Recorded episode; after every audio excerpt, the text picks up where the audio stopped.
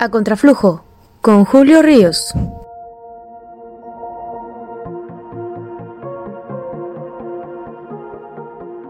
Enrique Alfaro contra Hugo López Gatel. ¿Quién gana? ¿Quién pierde? ¿Le conviene al gobernador de Jalisco ponerse los guantes en contra de la sonrisa que ha enamorado México, del hombre del momento? De esto vamos a platicar en este podcast. Antes que nada, quiero dejar en claro algo que queda en el terreno conceptual. En una columna que acabo de publicar en Rumbo MX, donde por cierto los invito a que lean lo que estamos ahí presentando, me refiero a Alfaro y a López Gatel como presidenciables. Esto causó mucho ruido, generó ámpula entre los usuarios de redes. Algunos decían que jamás en la vida alguno de estos personajes ganaría la presidencia de la República. Coincido en que hay otros aspirantes más aventajados y con mayores posibilidades. Quiero dejar en claro que la palabra presidenciables para un servidor, que nunca ha sido una lumbrera, no soy el más brillante, pero desde mi humilde punto de vista, queridas amigas y amigos, presidenciable significa que es un aspirante, al menos dentro de su partido, a ser candidato a la presidencia. Esto ni siquiera garantiza que llegue a ser candidato. Por supuesto, tampoco significa que tenga alguna probabilidad de ganar. Pero es innegable que Enrique Alfaro, dentro de Movimiento Ciudadano, es la única figura que está vislumbrada por sus correligionarios, quiero dejarlo en claro, por quienes militan en Movimiento Ciudadano, es el único que pudiera ser el abanderado. No hay ningún otro personaje y yo reto a que alguien me diga quién pudiera ser el que le hiciera sombra en Movimiento Ciudadano a Enrique Alfaro. Fuera de ese partido, el gobernador de Jalisco, por supuesto que está en visible desventaja con otros candidatos. López Gatel, por supuesto, no es político, es un perfil técnico e incluso yo creo que si le va bien con este asunto de la pandemia del coronavirus, lo que él va a estar aspirando es a un cargo dentro de un organismo internacional de salud. Ese es el camino natural para un perfil técnico como el del doctor López Gatel. Sin embargo, no soy yo el que lo ha puesto como presidenciable. Lo he leído en, en algunas columnas o en algunos comentarios de redes sociales de líderes de opinión. Esos sí son líderes, su servidor solamente eh, emite aquí su humilde punto de vista. Y ahí ellos comentan que si pudiera hacerlo. Y también, aunque Marcelo Ebrard es, como se dice coloquialmente, el chido, el que lleva mano, el favorito de López Obrador para ser su delfín, también está Claudia Sheinbaum en un segundo lugar, pero nunca hay que descartar que haya un plan B o un plan C. Ya ha ocurrido en otros partidos. Ocurrió con Mid, no le fue bien, pero fue un plan B, fue un plan C, incluso él. No podemos negar que sí ocurre. Entonces, en la política mexicana y mucho menos en Morena, deberíamos de dar nada por sentado, ¿eh? Siempre puede haber sorpresas. Pero bueno, quitémosle la etiqueta de presidenciables. Quitémonos de polémicas para que puedan escuchar esto sin paja en los oídos y hay que ver algo. Hay que poner en la mesa el siguiente punto. Enrique Alfaro, mal que mal, ha sido hábil para colocarse como una figura que trasciende lo local. Con polémicas, querido, odiado, lo que quieras, pero en todo el país se habla de él. Y siempre han centrado esa estrategia, eh, sobre todo ahora con el contraste que han presentado con López Obrador ya levantó su voz en contra del atentado al federalismo, por la imposición de los superdelegados, batalla que por cierto terminó ganando él, no me digan que no, porque Lomelí terminó por ser, Carlos Lomelí, el superdelegado, terminó por ser desactivado, no solo por los esfuerzos de Enrique Alfaro, sino de varios eh, reportajes de investigación de manera independiente publicados por grandes investigadores, por grandes periodistas. Eso hay que decirlo también para que no se crea que solo él tuvo ese poder. También se levantó la voz él en contra del poco presupuesto que le dan a Jalisco. El asunto del Insabi también él generó un contraste muy marcado. Y ahora con el coronavirus, él fue el que con la llegada de este temible padecimiento aprovechó que estaba abajo en las encuestas de popularidad y aceptación. No soy nadie para meterme en la cabeza de Enrique Alfaro, pero es obvio que voluntaria o involuntariamente esto era una coyuntura que le ayudaba a tratar de reconciliarse con los ciudadanos y consolidar su proyección nacional.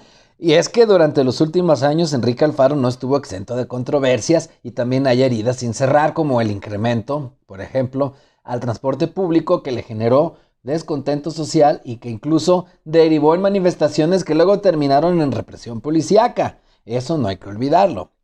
Este era un momento, digamos, preciso para que él pudiera reconciliarse y lo aprovechó. Salió más o menos bien librado. Digo más o menos porque, por ejemplo, el asunto de las pruebas rápidas de detección del coronavirus que él quería hacer de forma masiva en el estado, terminó por reventar, es más, o para ser más preciso, terminó por no concretarse porque la COFEPRIS no le avaló la importación de estas pruebas y no lo pudo hacer. Tampoco le salió la solicitud que hizo el Grupo Aeroportuario del Pacífico para evitar que los vuelos provenientes de ciudades o países con cerco sanitario aterrizaran en Guadalajara. Sigue habiendo vuelos, eso no pudo lograrlo, pero el asunto de cancelar clases antes que todos, el asunto del llamado a quedarse en casa, creo que esos puntos eh, si hablaban de un gobernador preocupado por este asunto, también hay que decir que no fue unánime. Hay muchos que se molestaron con la suspensión anticipada de actividades. Sin embargo, Alfaro supo leer el timing político y fumó a tiempo la pipa de la paz con López Obrador. Es que entendió que estaba enfrentándose a dos adversarios que lo rebasan en fuerza, una pandemia mundial y un presidente de la República como Andrés Manuel López Obrador que sigue siendo fuerte.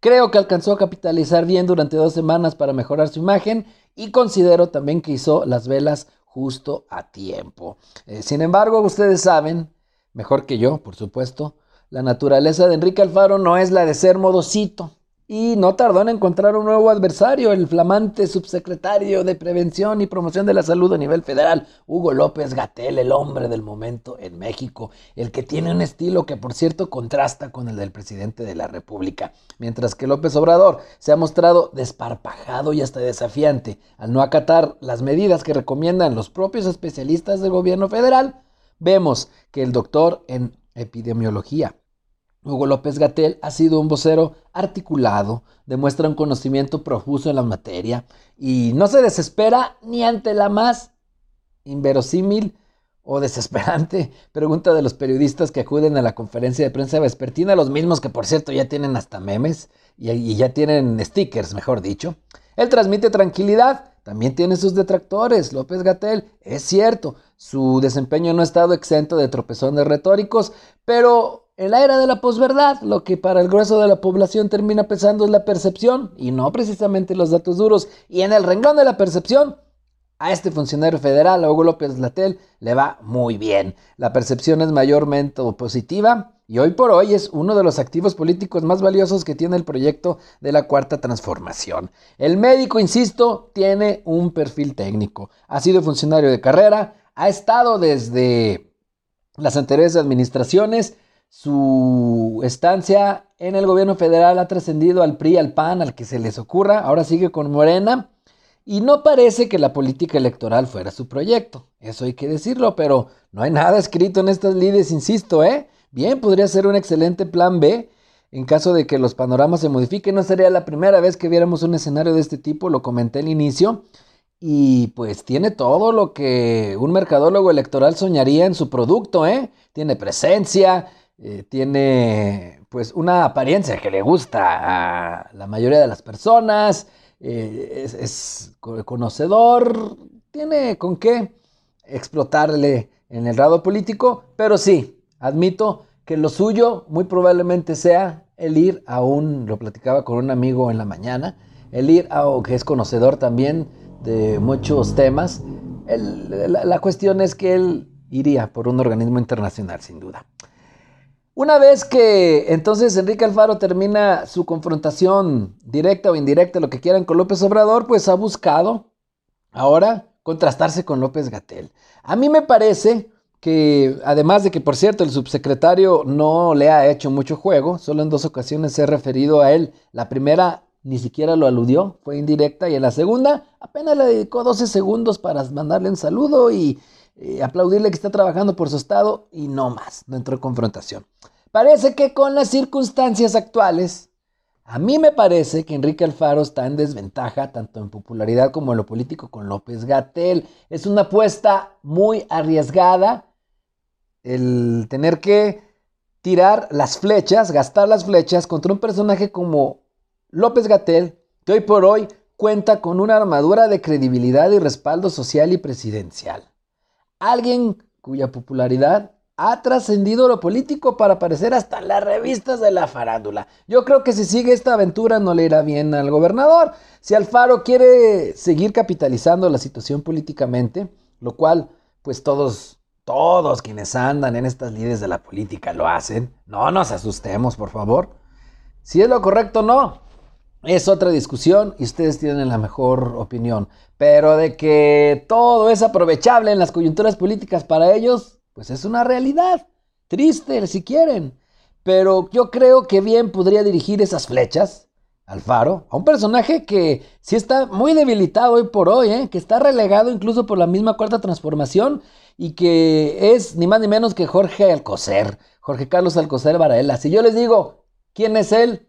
Estoy seguro que la mayoría de las personas no saben que es el secretario de Salud Federal. Como hay un meme, ¿no? Que le mandan una foto a una persona, eh, más bien entra el secretario por la puerta y la persona trae una foto y dijo, pues yo quería que me mandaran al, al secretario de Salud, no a este. Y en la foto está López Gatel, porque mucha gente piensa que López Gatel es el secretario de Salud, pero es el subsecretario de Promoción y Prevención. Entonces, Jorge Alcocer ha sido un personaje gris durante este capítulo del coronavirus y virus y yo creo que esta estrategia sí podría redituarle mejores bonos en lugar de enfrentarse contra el hombre del momento en México. Lo cierto es que ambos personajes ya están encima del tatami. Esto es donde se practican los combates de taekwondo o encima del ring, encima del pancracio. Si quieren ustedes con guantes, con máscara de luchador, haciéndose la horracarrana, va a ser un enfrentamiento que a quienes nos gusta la política y que no tenemos otra cosa ahora en que entretenernos con el encierro, pues yo creo que va a ser un, eh, pues, pues, un enfrentamiento, un contraste que va a ser interesante. Yo les agradezco mucho la atención. ¿Qué opinan ustedes? Espero sus comentarios en las redes sociales. Mi Twitter es arroba julio-ríos y también los espero en Rumbo MX, donde publicamos todas estas columnas de opinión y también en mi propia página juliorios.com.mx. Muchas gracias y hasta la próxima.